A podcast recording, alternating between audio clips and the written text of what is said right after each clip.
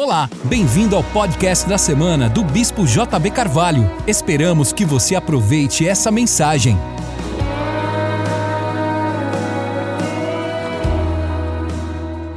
Hebreus 11, 24. Pela fé, Moisés, sendo já grande, recusou ser chamado filho da filha de Faraó escolhendo antes ser maltratado com o povo de Deus do que por um pouco de tempo ter o gozo do pecado. Tendo por maiores riquezas o vitupério de Cristo do que os tesouros do Egito, porque tinha em vista a recompensa. Pela fé, deixou o Egito, não temendo a ira do rei, porque ficou firme como vendo o invisível. Pela fé celebrou a Páscoa e a aspersão do sangue, para que o destruidor dos primogênitos lhes não tocasse. Pela fé passaram o mar vermelho como por terra seca, o que, intentando, os egípcios se afogaram. Moisés era um príncipe em um palácio. Seu nome é repetido 822 vezes na Bíblia. Para você ter ideia do que significa isso, ele só perde para Davi 900 vezes, e é claro, para Jesus, que está em toda a Bíblia, de Gênesis, Apocalipse, com diversos nomes, mas pelo menos 1500 nomes, 1500 citações de Jesus o Cristo. Moisés então é o terceiro personagem bíblico mais citado é o autor do Pentateuco, os cinco primeiros, os cinco primeiros livros da Bíblia, e a maior figura do judaísmo, formado nos palácios do Egito, educado ali, a maior cultura da época, entendido em hieróglifos, estudando no Templo do Sol, a Harvard dos seus dias, com um baú cheio de tesouros, de medalhas, Faraó eleito, já que se afirmava que a sua mãe era corregente de todo o Egito e possivelmente ele se tornaria Faraó. Ele tinha tudo nas mãos e desistiu de tudo por uma visão celestial. Como o apóstolo Paulo, no caminho de Damasco, que viu uma luz que brilhava mais que o sol, que deixou o sol tímido, opaco, sem brilho e uma voz que dizia da eternidade: Saulo, Saulo, por que me persegues? Duro é para ti recalcitrar contra os aguilhões. Moisés queimou as pontes, assim como Paulo, não temendo a ira do rei, como diz o texto de Hebreus, e foi embora, simplesmente partiu. Moisés encontrou sua identidade quando correu do seu passado. Há muitos cristãos que, apesar de terem se convertido, terem nascido de novo, ainda estão emaranhados com relacionamentos e presos com pontes que os ligam a coisas do passado.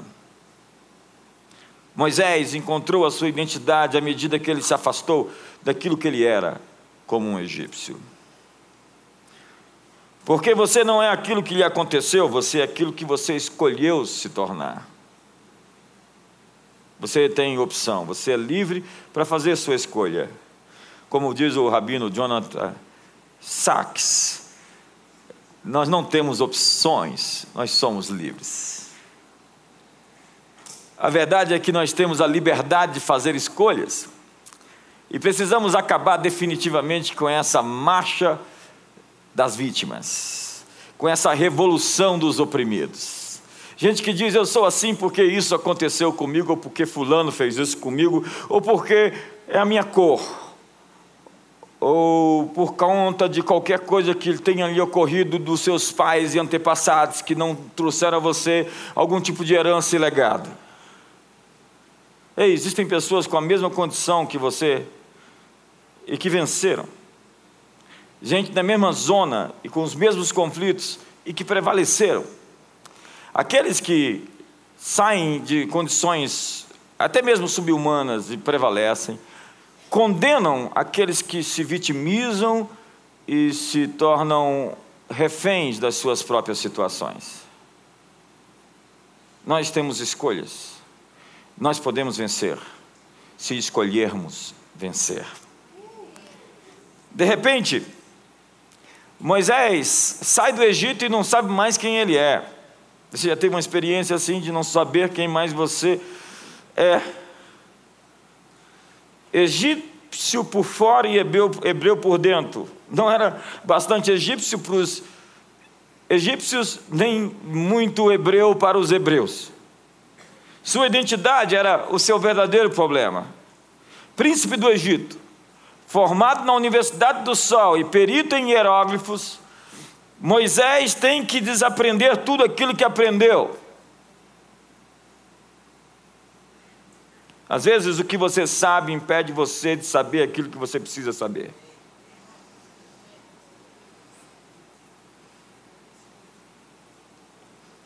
Ele teve que deixar quem era para se tornar quem foi feito para ser. Ele era o doutor Moisés no Egito, o PhD. Mas agora está no deserto para ser aluno e aprendiz, discípulo. Ele está na escola da sobrevivência no deserto. Dentro do Egito ele era um príncipe.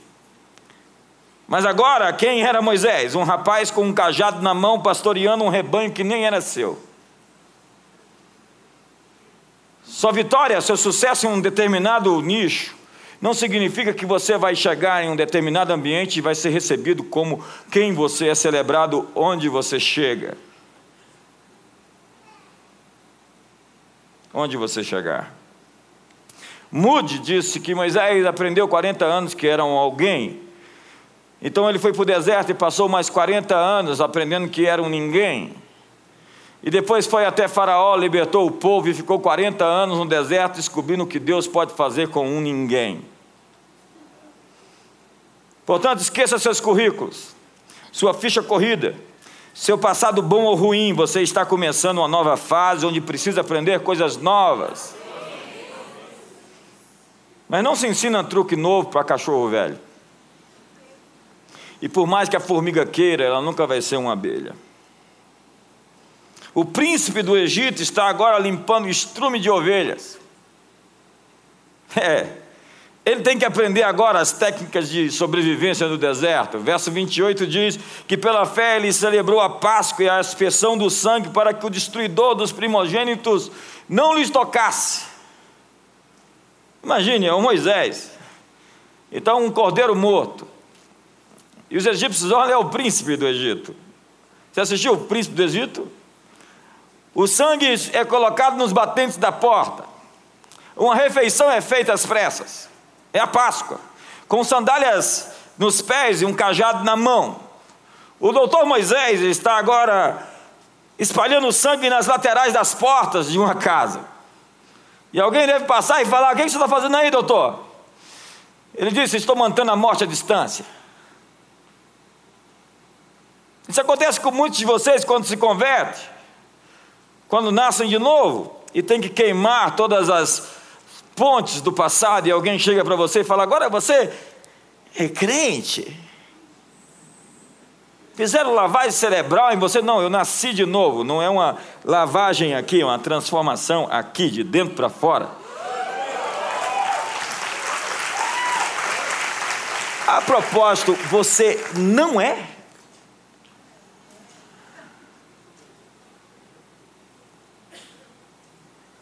Paulo disse: Eu sou da tribo de Benjamim, formado aos pés de Gamaliel, o principal ministro do Sinédrio, fariseu, um advogado, um escriba. E quanto à lei, sou irrepreensível. Mas tive tudo como refúgio. Refúgio é lixo pela sublimidade do conhecimento de Jesus Cristo. Isso tudo que eu adquiri como história, legado, como conquistas, como diplomas, como vitórias, é lixo perto do conhecimento que obtive quando encontrei-me no caminho de Damasco com aquele cujo sol ficou pálido diante dele.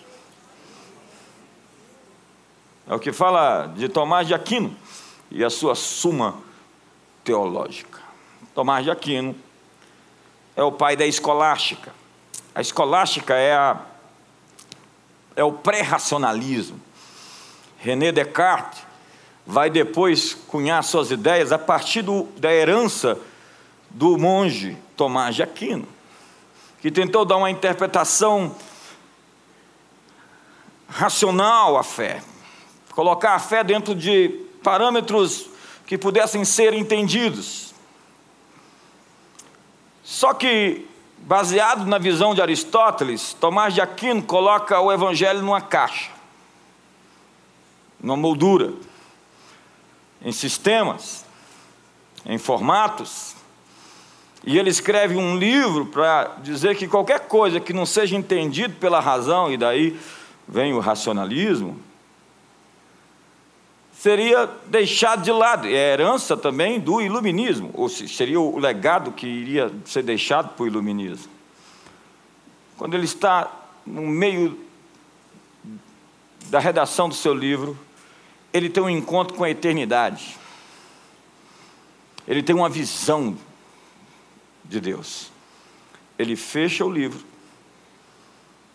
e ele disse: aquilo que eu vi é tão superior a tudo que eu escrevi.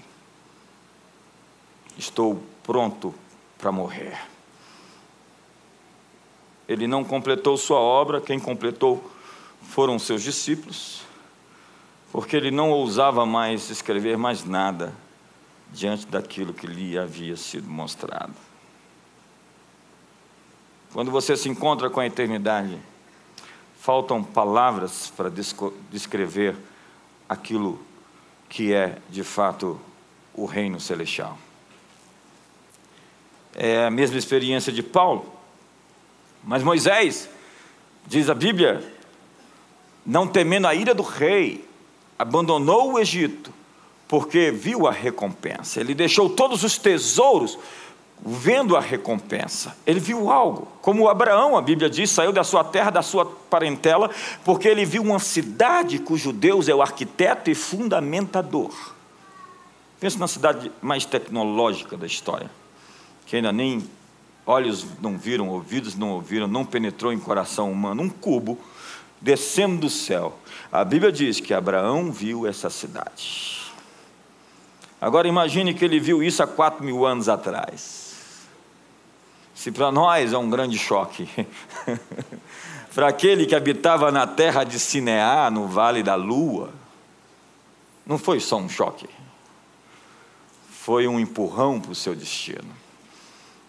Moisés tem uma visão de algo, mas você já pensou? Não existe nenhuma esfinge de Moisés no Egito. Eu já fui no Egito duas vezes. Não é algo estranho que não exista nada sobre Moisés? Não existe uma pirâmide, nada impressionante, uma câmara mortuária de pedra. Onde estão os monumentos em honra de Moisés? Por que não existe um leão com 73 metros de comprimento e 18 de altura com uma face de Moisés esculpida nele? Por que só Tutimori? Por que só Ramsés, Tutankhamon, a rainha Hatshepsut? Por que não Moisés? Porque Moisés abandonou o Egito. Ele ouviu um chamado. Ele foi atraído, atraído para algo que ele não entendia. O momento mudou para sempre quem ele era. Diga para o irmão, num momento, tudo pode ser mudado. Moisés encontrou a sua epifania. Ele teve aquele insight, um despertamento espiritual. Porque Deus, ele é mestre no de repente.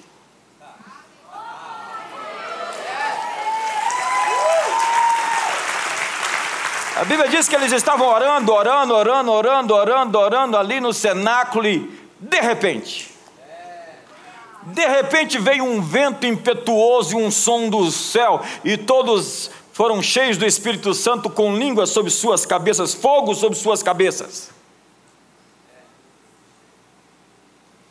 Moisés veio uma sarça. Depois de passar 40 anos no deserto ouvindo, imagine como é que seu ouvido fica aguçado quando você não tem muito barulho à sua volta. Tem gente que fala, fala a Deus, fala a Deus. Por mesmo que Deus não fala para você que sua vida é cheia de barulho.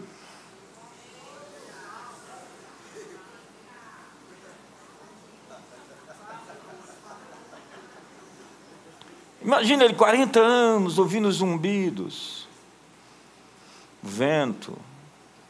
Aí um dia ele passa ali e vê uma sarça que ardia e não queimava.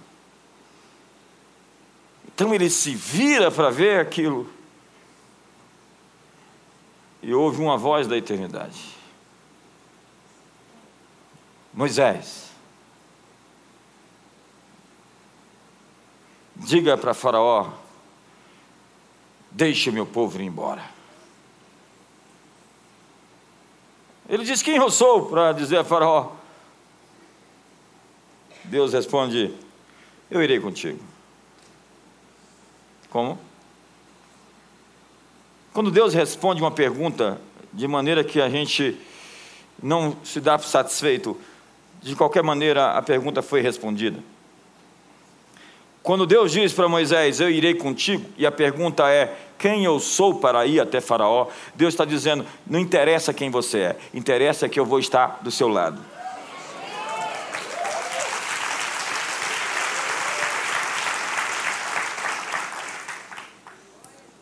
Ele vê uma sarça que ardia e não queimava, porque o destino de Moisés estava no fogo. Você já foi achado por um chamado assim, algo ou alguém que te chamou e você, sem entender nada, foi atraído como um imã, levado, arrebatado, uma sarça. Seu destino está no fogo, e se você foge do fogo, você foge do seu destino. Seu destino está na tempestade. Seu destino está na luta, e se você não enfrentar essa luta, você não passa para o outro lado, onde você foi chamado para estar. Você nunca vai encontrar sua recompensa se você ficar fugindo dos embates e dos confrontos que se fazem necessários na vida. Seu destino está na luta, está no fogo, está na tempestade. Moisés fugiu para o deserto e, quando saiu do Egito, já tinha feito aquele percurso antes, então ele podia levar o povo, pelo menos mostrar como é que era a saída. Ele fez aquele percurso, em tudo aquilo que você sofreu no deserto onde você viveu, você pode levar os outros aonde você esteve. A experiência de Moisés foi a experiência que não foi perdida, porque nenhuma experiência da nossa vida é perdida. Você pode transformar tudo aquilo que chega até você. Transforme as coisas que acontecem com você. Não transforme amargura em ódio, em ressentimento ou em vingança. Mude os elementos, faça uma ecologia saudável com as coisas que chegam até você. Se alguém fala mal de você e você fala mal dessa pessoa, você se torna igual a essa pessoa. Transforme aquilo que vem até você. Mude os elementos, na natureza nada se perde, tudo se transforma, nada está perdido. Tudo que aconteceu na sua vida tem uma razão, um motivo, e Deus vai aproveitar cada coisa que aconteceu na sua vida para o bem. Moisés fugiu do Egito, foi para o deserto. Deus aproveitou a experiência de Moisés no deserto para quebrá-lo, transformá-lo e fazer dele um novo homem. Se você está sendo humilhado, aproveite essa experiência, porque Deus está te quebrantando para te exaltar, porque Ele é um pai e Ele ama seus filhos. E se você está em um momento hoje de dificuldade, é porque Deus está treinando você para coisas mais altas. Ele está criando, através disso tudo, uma plataforma para te lançar adiante para o sonho que Ele tem preparado para a sua vida.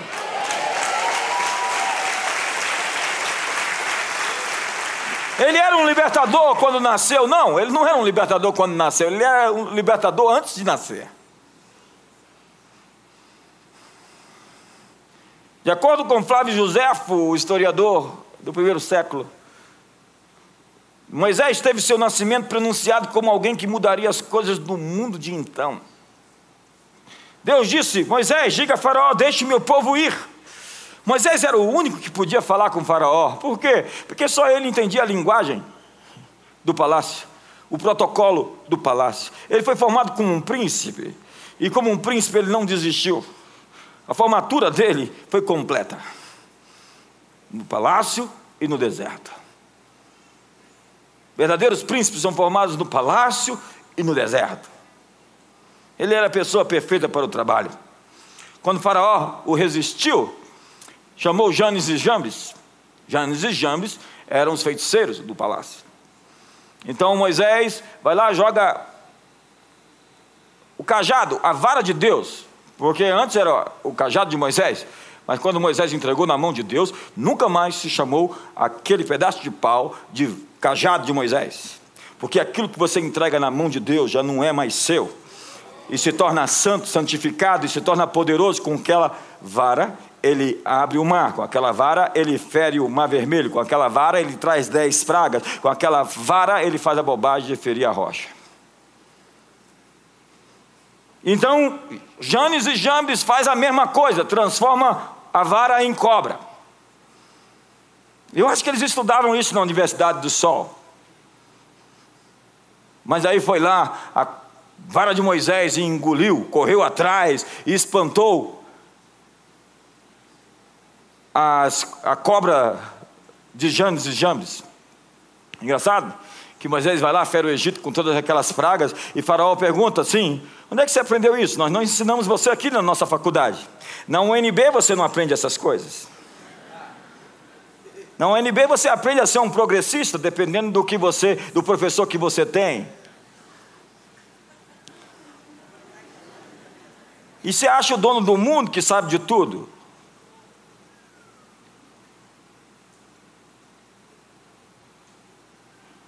Silêncio. E se juntar a orfandade com o pensamento esquerdista, marxista cultural, é o elemento perfeito para o infortúnio. Ainda bem que você tem um pai celestial que te ama, é apaixonado por você. Você não é órfão. Foi não na faculdade do, na Universidade do Sol que Moisés aprendeu aquelas coisas. Foi na Universidade do Fogo, do deserto mesmo. Foi na tempestade, na luta, no, no sol quente, nas noites frias, na chuva forte, no meio de serpentes e cobras, feiticeiros e manipuladores. Tudo o que você viveu na vida não está perdido tudo o que lhe aconteceu serve a um propósito. Todas as coisas cooperam conjuntamente para o bem daqueles que amam a Deus. Diga para o seu irmão: nada do que você passou está perdido. Todas as coisas podem não ser boas, mas elas contribuem para ser boas. Moisés tirou o povo do Egito porque ele já tinha saído. Você não pode levar pessoas onde você não esteve. As complicações da sua vida no passado são as pistas do seu destino. Ou tudo que lhe aconteceu no passado serve como uma referência menor para você lidar com os gigantes do seu futuro. Pois aquilo que você será, você já é em forma de semente. Moisés cuidava das ovelhas do, no deserto que não eram suas. E Deus lhe deu uma congregação de dois milhões de, milhões de pessoas, os guiando por um deserto sem estrada, sustentando-os durante anos com o pão dos anjos, o maná, seguindo uma coluna de nuvem durante o dia e à noite uma coluna de fogo. Moisés volta na etapa seguinte para conduzir pessoas. Ele era um pastor fiel a um pequeno rebanho que não era seu. E quando você é fiel no pequeno, Deus tem um muito lá na frente para te dar. Quando você é fiel num estágio, Deus te coloca sobre outro estágio em outra dimensão. Mas sua nova dimensão te conduz a uma sua nova estação te conduz a uma nova dimensão, e a dimensão seguinte não é uma nova dimensão, mas uma dimensão maior na dimensão interior. Eu vou repetir. A dimensão seguinte não é uma nova dimensão, mas uma dimensão maior da dimensão anterior. Eu vou repetir: sua dimensão seguinte não é uma nova dimensão, mas a dimensão maior da dimensão anterior. Se antes você governava sobre tanto e passou fiel aquilo, Deus vai te colocar sobre um escopo maior, sobre uma administração maior, sobre um governo maior, porque fostes fiel no pouco e agora te colocarei sobre o muito, diz o Senhor.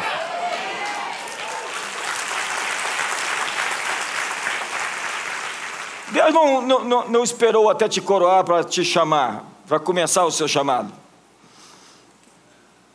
Ele esteve preparando você sua vida inteira para aquilo que você vai fazer. Cada coisa não é à toa. Não é que Deus planejou o abuso que você sofreu, não. Nada disso. Mas é que Ele vai pegar o abuso e vai transformar em ministério. E você que foi curado, mais que curado, você não somente vai levar outros a serem curados naquilo que você foi machucado, como você vai transformar esses elementos em bênção e em poder.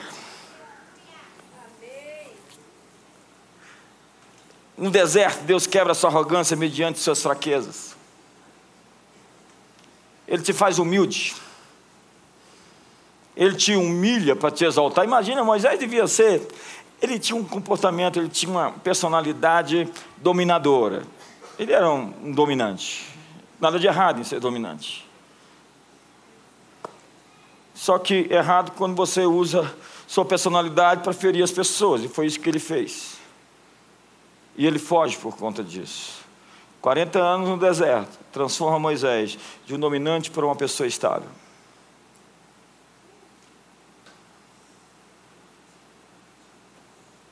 ele sofre a transformação em sua personalidade. Por quê? Porque quando Deus te humilha, Ele te humilha para você ser exaltado. Nada do que você passou será perdido.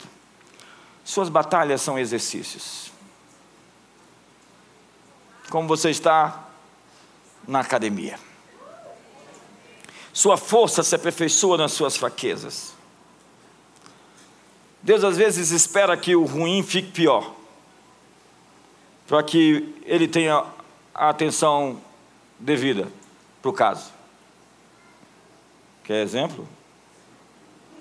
Lázaro. Jesus está ali, ele podia chegar antes. Quando ele chega, as irmãs de Lázaro já dizem: se tu estivesses aqui, ele não teria morrido. Então ele responde: É, eu, eu dei umas voltinhas antes de chegar aqui, eu sabia que ele estava doente, esperei ele morrer, ficar quatro dias lá dentro do túmulo, do, do túmulo, porque assim as pessoas iam de fato ter a minha atenção. Então, o, o milagre ia realmente chamar a atenção das pessoas. Já que eu estou prestes a morrer, eu queria fazer alguma coisa bem significativa para que todos lembrassem.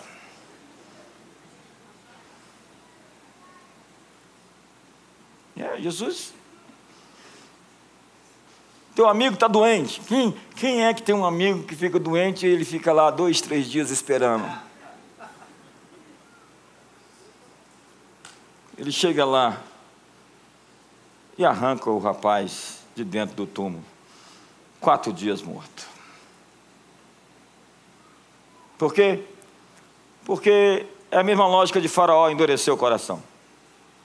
Faraó vai lá, Moisés diz: Deixa meu povo ir pancada no faraó, praga no Egito, e faraó não libera, endurece o coração, endurece. Quando o faraó quis libertar o povo, a Bíblia diz que Deus endureceu o coração de faraó. Por quê? Porque Deus queria algo mais dramático. Tinha que fazer aquele filme do Sharon Tom Helston, Moisés tinha que abrir aquele mar com os, com os cavaleiros atrás, aquela, tinha que virar cinema. Diga para o seu irmão: Deus não demora, Ele capricha.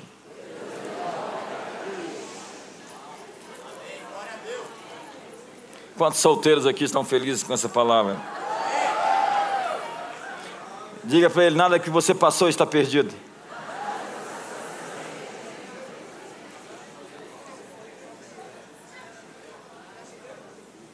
Deus vai juntar os fragmentos da sua vida, amigo. Ele vai colocar as coisas no lugar. Aquilo que você será já é em forma, você já é em forma de semente. Veja, Davi era um pequeno pastor, esquecido pelo próprio pai. Ele foi ungido duas vezes rei. Samuel saiu, foi lá, olhou para cada um dos irmãos de Davi, e Deus disse: Não é, não é, não é, não é. Então Samuel disse: Tem mais alguém aí? Ah, tem um menino lá no campo. Então ninguém senta na mesa até que ele chegue. Eu acho que é daí que ele faz aquele Salmo 23, preparas-me uma mesa na presença dos meus inimigos. e os inimigos dele é aqueles que estavam dentro da casa dele. Mark Murdoch diz que Deus te deu uma família para que você possa enfrentar todos os inimigos lá fora, porque a família é a célula daquilo tudo que você vai enfrentar na vida inteira. Às vezes a rejeição, às vezes a cara feia, às vezes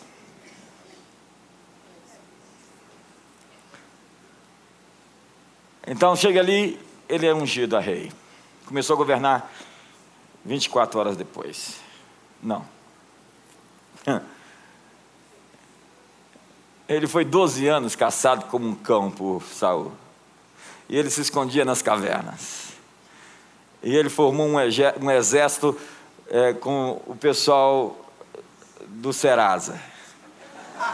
Todo mundo que estava com nome sujo aí faz uma lista Vamos à caverna do Adolão. A Bíblia diz que todos eles eram amargurados, endividados e apertados. Você se identifica com essa palavra? Não.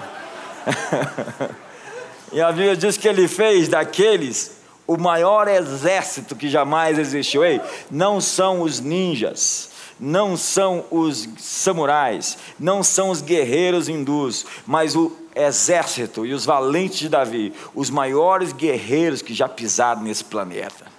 Tinha um que pegou da espada e na, na batalha matou tanta gente, que quando ele foi soltar a espada, a espada não saía da mão. Tamanha era adrenalina, o sujeito assim. A, a, a, o sujeito ele, ele passou algumas horas para ele relaxar, sabe quando? O outro pegou da lança e matou 300 com lança. Davi era um matador de gigantes, então ele forma matadores de gigantes. Os homens de Davi matavam gigantes porque Davi matava gigantes. Se você quiser ser um matador de gigantes, fique perto de um matador de gigantes. Um matador de gigantes é alguém que chegou aonde você quer chegar. Agora sim.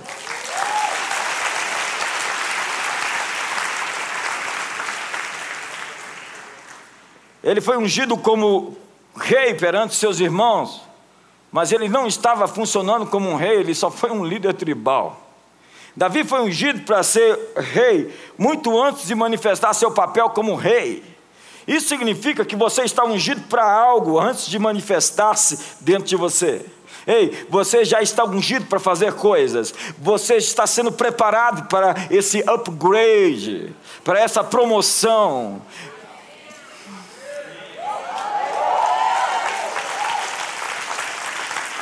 Você nasceu para algo que ainda não se manifestou, está prestes a se manifestar. Davi foi ungido e ninguém sabia que ele era rei. Então, quando você passar por aí, não despreze ninguém, porque você pode estar vendo, estar vendo o próximo governador, o próximo presidente ou o próximo juiz supremo do, do Supremo Tribunal. Você pode estar vendo o, o, o milionário, o bilionário que vai ficar rico, não porque ganhou na cena, né? Mas você pode estar do lado agora de alguém muito importante. Na verdade, você está do lado de alguém agora muito importante. Então, diga para a pessoa do seu lado: se você soubesse quem eu sou, você pagaria hoje mesmo o meu jantar.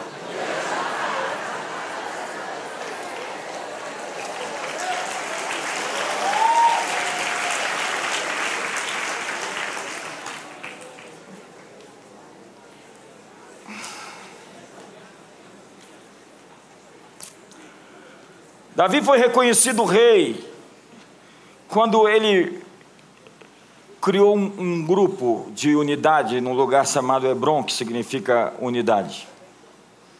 Reconhecimento é quando alguém indispensável para o seu próximo nível reconhece o que está na sua vida. Tem gente que só quer ser reconhecido pelo céu. Eu sugiro a você morar no céu logo. E parar de perturbar a terra. Davi não reinou até que líderes se juntassem e em Hebron o ungissem rei outra vez. Ele tinha sido reconhecido por Deus, mas não governou até receber a chancela dos homens. Você não é profeta nesse ministério até que você receba a chancela desse presbitério. Você não é pastor nesse ministério até que você receba a chancela desse presbitério. Você pode ser muitas coisas, mas até que os homens imponham a mão sobre a sua cabeça, você não está autorizado a funcionar no ministério e na vocação plena que você tem na sua vida.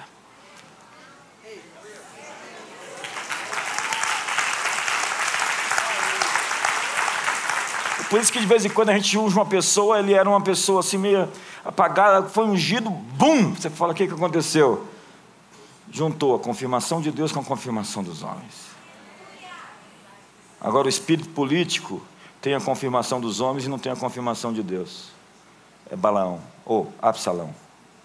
Absalão foi ungido pelos homens, mas não recebeu a unção de Deus. Deu ruim, né? Davi construiu os relacionamentos com as pessoas estratégicas que liberaram seu destino. Se você não é bom de relacionamento, você não está pronto para o sucesso em altos níveis. Para alcançar o seu próximo nível, você tem que encontrar o seu Hebron. Você não é o que você faz, mas faz aquilo que você é. Eu tenho toda uma teologia em cima disso. Eu sou contra a ênfase demasiada na depravação total. Todos pecaram, carecem da glória de Deus. O pecado não é um ato, simplesmente o pecado é um estado. Mas em Cristo todos nós somos perdoados, lavados, redimidos, santificados. Nós somos a justiça de Deus. Nele fomos feitos a santificação, a justiça, a redenção.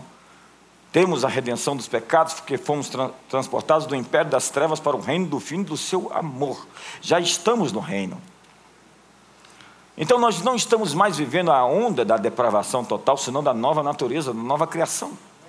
Somos nova criação, nova criatura, tudo se fez novo, as coisas velhas ficaram para trás. Eu ando no poder da minha nova natureza. Por isso Paulo diz: despivos do velho homem e revestivos do novo homem. A nossa ênfase não está aqui em que você é um pecador, mas que você é um santo. A nossa ênfase está aqui em reforçar a sua verdadeira e boa natureza que você já tem. E quando você descobre isso, você nunca mais vai querer viver aquém daquilo que você se tornou em Cristo. Tudo o que você precisa fazer é descobrir quem você é e o que você foi feito para ser. Mark Twain disse: as duas, os dois dias mais importantes da sua vida são o dia que você nasceu e o dia que você descobriu o porquê.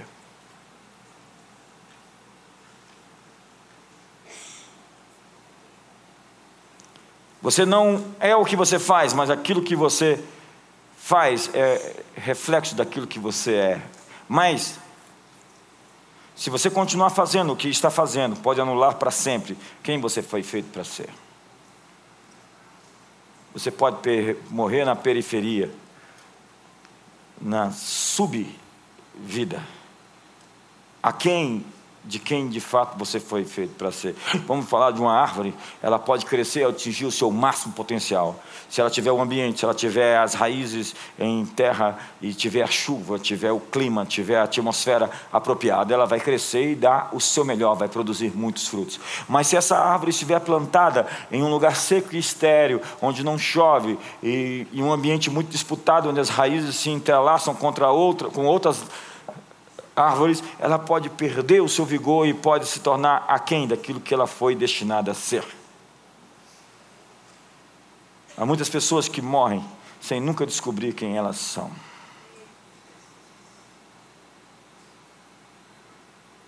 Miles Monroe dizia: a pior tragédia da vida de um homem é morrer cheio. Morrer cheio.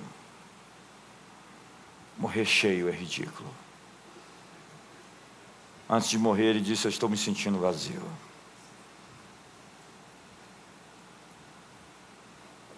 Quantos aqui estão se sentindo cheios?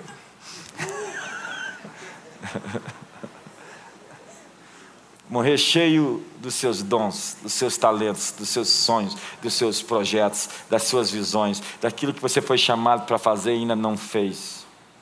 E como ele mesmo dizia, o, maior, o lugar mais rico do planeta é o cemitério, porque lá estão enterrados os sonhos, os projetos, os prédios, as escolas, as igrejas, as coisas que foram sonhadas e não aconteceram.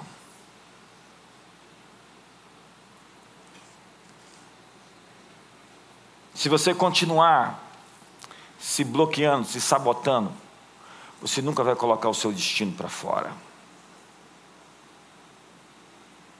Você nunca vai manifestar quem você nasceu para ser. Ser quem você é está ligado à sua missão. Diga isso. Você já percebeu que quando você entra no seu trabalho, você se transforma pelo seu trabalho? Ei, amigos, o trabalho transforma o homem. Sua vocação muda você para sempre. Ela molda o seu caráter e tudo mais sobre você. A sua vocação evoca o seu melhor. Sua identidade está ligada à sua vocação. O que você foi chamado para fazer está ligado àquilo que você é. Quem você é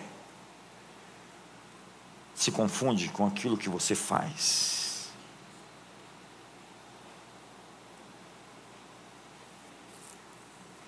Se você falhar em fazer o que foi chamado a fazer, você nunca se tornará quem você foi feito para ser. Quer que eu repita? Se você falhar em fazer o que você foi chamado a fazer, você nunca vai se tornar na pessoa que você foi feita para ser. O que você é está escondido dentro de você e será libertado pela sua vocação. Há coisas escondidas dentro de você que Deus colocou dentro de você e que precisam ser ativadas, acordadas, despertadas. O apóstolo Paulo escreve dizendo: Desperta o dom de Deus que há em ti pela imposição das minhas mãos. Tem pessoas que são ativadoras. Lembra de Moisés? Ele é um ativador. O povo está ali preso no deserto, preso no, no, Egito, e eles acham que a condição de estar preso no Egito é a condição normal das coisas, já que eles passaram 400 anos ali. Seus pais eram escravos, seus avós eram escravos. Eles não conheciam a liberdade, tanto não conheciam a liberdade, que eles saíram do Egito e continuaram sendo escravos no deserto porque a mentalidade de escravidão os acompanhou. Eles saíram do Egito, mas o Egito não saiu dentro deles. Mas Moisés lhes mostrou uma outra visão, uma visão de um príncipe, a visão de alguém que foi criado no palácio, de alguém que não foi formado na escravidão. É por isso que os primeiros anos da nossa vida são tão importantes. Mas não, eu não tive esses anos. Acredite, Deus ele muda todo o seu sistema, ele vai lá na raiz da sua programação e te reprograma para você dar certo.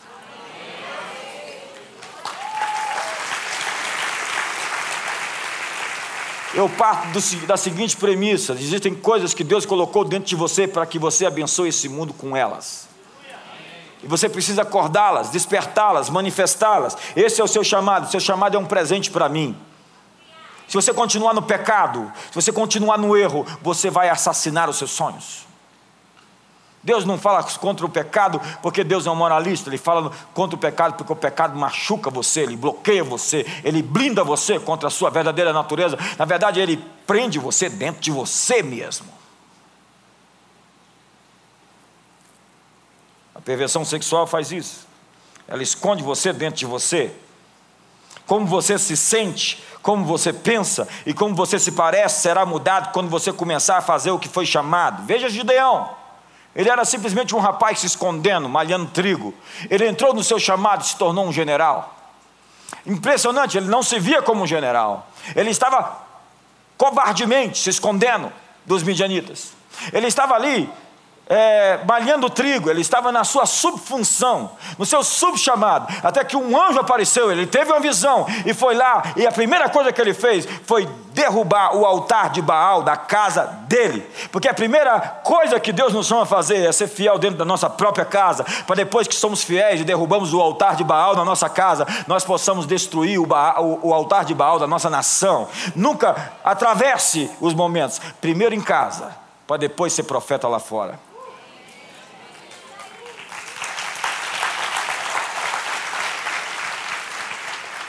Lembra de Sansão? Ele foi vocacionado, nasceu com um chamado, ele já nasceu com a profecia. O anjo apareceu para os seus pais e disse: Esse vai começar a libertar o povo da escravidão.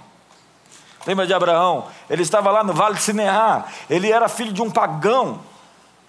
Antes atrás, eu vi um, o Bill Johnson, por exemplo, ele é quinta geração de pastores. Eu falei, que inveja. Tá, minha filha já é quarta geração de cristãs. É...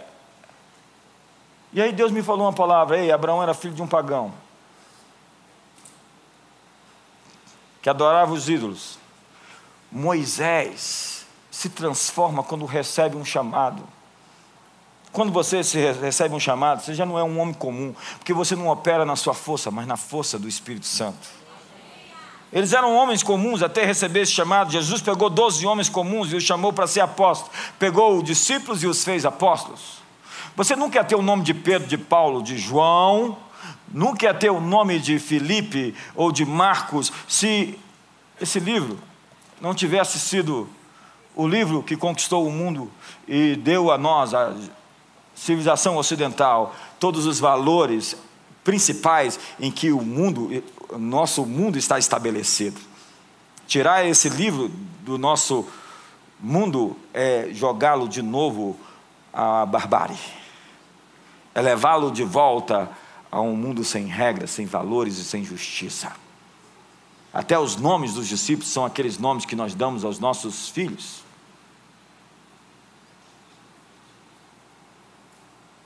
Como é que é o nome da sua filha? Jezabel. Não, você não fez isso. E o nome do filho? Acabe. Tem um pessoal assim mais, mais, mais, mais assim simples, né? Que pegava qualquer nome da Bíblia e dava para os filhos. É a história do sujeito, né? Jesus diz: Deixai vir a minhas criancinhas, não as impeçais Aí o sujeito subiu no púlpito e falou: Irmãos, o problema todo são os empeçais. Os empeçais é o joio. Nós temos que lutar contra os empeçais. A nossa batalha é contra os empeçais, não é contra a carne e sangue, mas contra os empeçais. Aleluia. É hora de você descobrir o que você foi chamado a fazer. O que você tem feito, tem empreendido você, dentro de você mesmo, ou tem colocado para fora a sua verdadeira personalidade. Ei, quando a sua verdadeira personalidade, o verdadeiro ser, o seu verdadeiro eu manifestar, todo mundo vai. Uau! É você mesmo. Eu sempre gostei da história do patinho feio, desde criança. Tinha um livrinho que eu ficava lendo, Patinho Feio. Eu ficava impressionado porque ele nasceu o mais feio de todos os patos. Mas ele não era um pato, porque no fim da vida ele está ali, reinando. E os outros patinhos quen-quen, ele é um cisne. Há um potencial dentro de você inexplorado. Há alguém que você ainda não conhece, há coisas sobre você que você não sabe, nem o seu vizinho, nem sua mãe, nem seu pai, nem aquelas pessoas que juraram que você não ia dar certo. Eles não sabem quem você é, o que Deus colocou dentro de você e que está prestes a acordar em você para o mundo.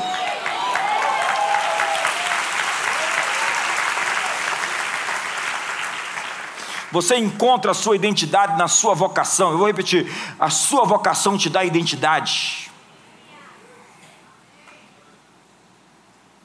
Agora, fazer sexo com outras pessoas amarra você a um estado carnal, imoral, destitutivo de quem você é.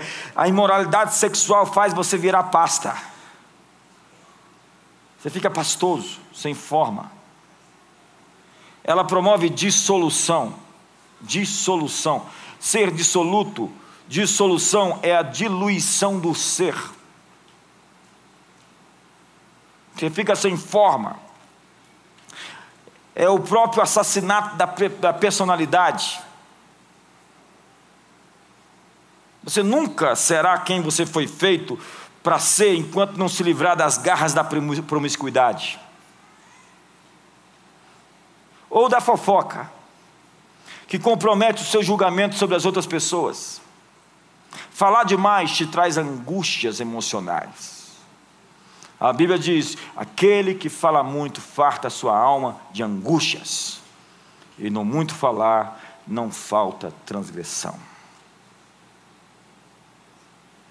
Você se torna um ser emocional, então, almático, guiado pelos sentimentos, ao invés de ser espiritual, guiado pelo Espírito Santo. 1 Pedro 3, verso 4, diz assim: Ao contrário, esteja no ser interior. Diga comigo, ser interior. Que não perece, beleza demonstrada num espírito dócil e tranquilo, o que é de grande valor para Deus. A minha tradução, a revista atualizada, que é o que eu gosto, diz assim: o homem escondido do coração. A tradução ali diz ser interior. Um ser interior é alguém que mora no seu interior, ok? Quantos entenderam isso? O homem escondido do coração é o seu verdadeiro ser, o seu verdadeiro ente, a pessoa que Deus fez segundo a sua imagem, está dentro de você. Ela tem que se desencascar, ela tem que se desinvolucrar, ela tem que se desenvolver. Des envolver, vir para fora. Esse ente, essa pessoa que Deus fez, precisa romper as cascas das deformidades, dos traumas, dos estigmas, do medo, da mentira. Todas essas coisas que escondem você dentro de você. Você não é a melhor versão de você mesmo, até que você possa se desenvolver. Porque há homens carnais. O que é um carnal? É alguém preso pela sua velha natureza. A Bíblia diz despivos do velho homem. O que é despir? É arrancar de você aquilo que prende você em você. Quando você descobre o seu, seu ser interior, o homem escondido do coração, e ele vem à tona, todas as pessoas vão se impressionar no que você se torna.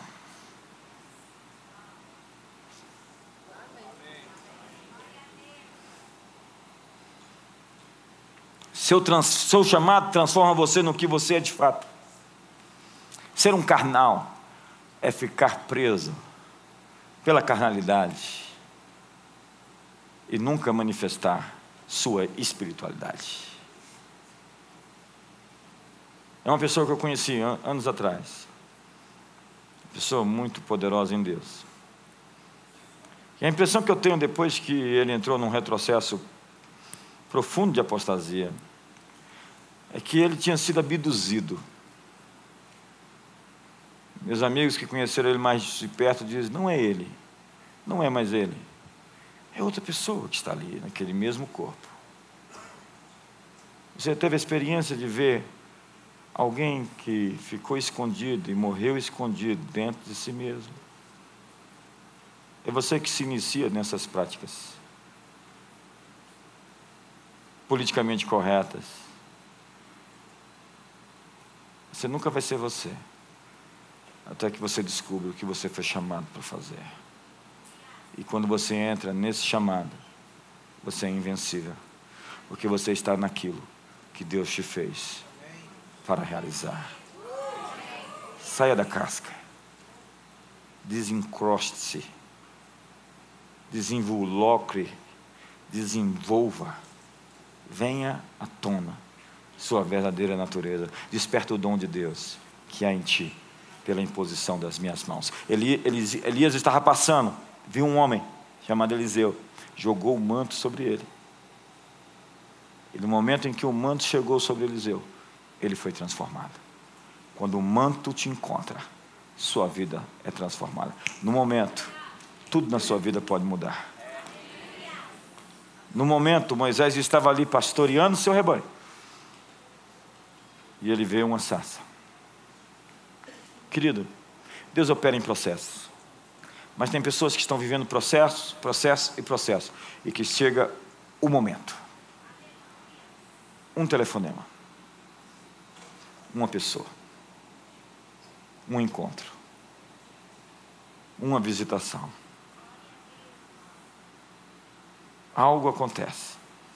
E sua vida muda para sempre. Fique de pé essa noite.